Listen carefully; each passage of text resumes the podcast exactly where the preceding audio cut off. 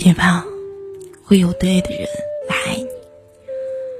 同事们聊八卦，没带上你，就会忍不住想：是自己哪里得罪大家了吗？发出去的消息一旦得不到回复，就会反思：是我冒犯到了别人吗？看中某个礼物，对方稍微沉默长了一点，就立马懊悔。怀疑自己提的要求太过分了。我们总是在说要好好的爱自己，可我还是想问一句：像这种一遇到事情就只会从自己身上找问题的你，真的有好在好好的爱自己吗？前段时间我遇到一个很心动的男孩子，毫不夸张，他连说话的语速都在我的心动点上。为了。也能从对方那里得到一些正向反馈，我开始刻意的把自己往他喜欢的样子上靠近。因为他提过一次我说话的语气有点冲，我再也没敢给他发过语言，甚至连打字聊天都会故意加一个波浪线来缓和。因为他很喜欢运动，我默默的下单了跑鞋。每天努力在运动步数上跟他保持着同频，我满心欢喜的觉得，当我变成他所期待的样子，就一定能收获到期待的回应，就可以像别的女孩子一样被爱了。但现实是，我们的聊天频率从我现在也说不清楚的某一刻开始，越来越低，直到我发了一句什么，他再也没有回复为止。我们的关系从互相认真介绍名字开始，却在连结束语都没有的沉默里戛然而止了。我从小受到的教育一直都是遇事先从自己身上找问题，所以当这件事情发生之后，我一如往常的陷入了对自我的反思中。是不是我哪句话措辞不对？是不是我话太多、太甜躁，惹人烦了？是不是我性格太外向，没有女人味了？是不是我生活太无趣？我要不要报个班学点技能？不止如此，我还拿着我们的聊天记录向身边的朋友求问，希望他们帮我揪出隐藏的问题，希望我能尽快搞正，希望一切还有回旋的余地。但由于那个人单方面的选择了消失，我所有的疑问都只能是猜测。而作为这段感情里放不下的那一方，我单方面把所有的猜测当成了答案。我觉得一定是自己的问题，才导致事情走向了这样的结果。我觉得我真是差劲透了。这样的我不会被人爱，也是正常的。直到无意间刷到李雪琴在五十公里的桃花坞里的一段视频，视频里李雪琴分享自己在二十四岁时喜欢过的男生，因为太喜欢，所以总想做到让对方满意。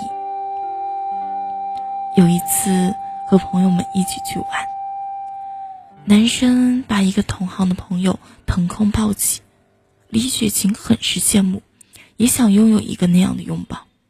但男生却说自己抱不动她，并定下标准说：“你瘦到一百斤我就抱你。”为了这一句话，李雪琴疯狂的减肥，但最终还是没能瘦到对方定下来的标准体重。两个人分手之后，李雪琴把他离开的原因都归咎给自己的体重。她不仅排斥拥抱，更是在潜意识里觉得他离开不是他的问题，是自己的问题。是因为自己瘦不下来，所以才不能被爱。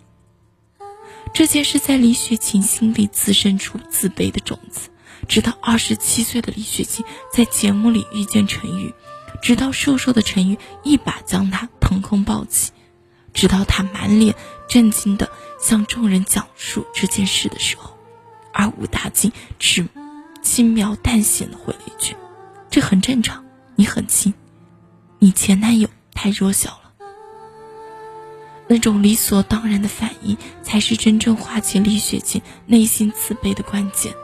他仿佛隔空给了二十四岁李雪琴一个答案：那不是你的问题，你不用总在自己的身上找问题。优秀，是被爱的前提吗？以前我总会斩钉截铁的回一句是，也会不厌其烦的鼓励身边的女孩子们去减肥吧，去化妆吧，去学习各种技能吧，去变成无坚不摧、无所不能的你吧。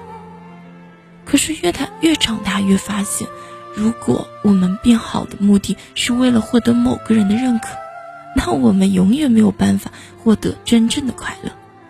因为当希望他喜欢我的这个念头产生的那一刻，就等于你把自己所有的情绪决定权交给了对方。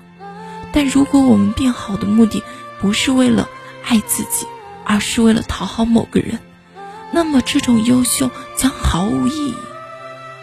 在这个世界上，有人喜欢甜豆腐脑，有人喜欢咸豆腐脑，有人觉得老鼠、蝎子是很可怕的生物，但有人花重金买它们回家，用心照顾。我的意思是，一个人爱你的时候，你做什么都可爱；当一个人不爱你的时候，你连呼吸都可能是错的。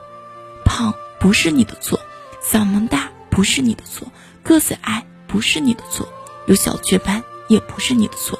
如果非要给那段出了问题的感情找个原因，那可能只是他不想再继续了。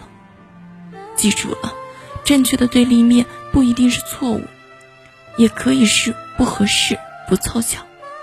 那些没有爱到的人，没有被认可的瞬间，没有达到预期的事件，只是一件随机发生的事情，仅此而已。那不是你的问题，你。不需要为此独立买单。爱自己的前提是你要先成为自己，保护好自己。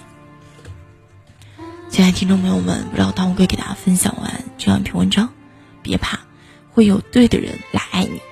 听完之后有什么想说呢？就可以在下面去评论和留言。如果大家喜欢乌龟的话，可以关注我，同时在微信公众号中搜索“独家闺蜜”。每天晚上的二十点三十分，我们相约独家闺蜜，不见不散。